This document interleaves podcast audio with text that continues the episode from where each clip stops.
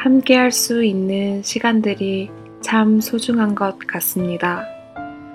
서로의 목소리를 듣고 멀리 있더라도 같은 행동을 하고 같은 생각을 하고 서로의 사고방식을 알아가고 무엇을 좋아하고 어떤 것을 싫어하고 그런 작은 것들을 알아가는 시간이 참 중요한 것 같습니다.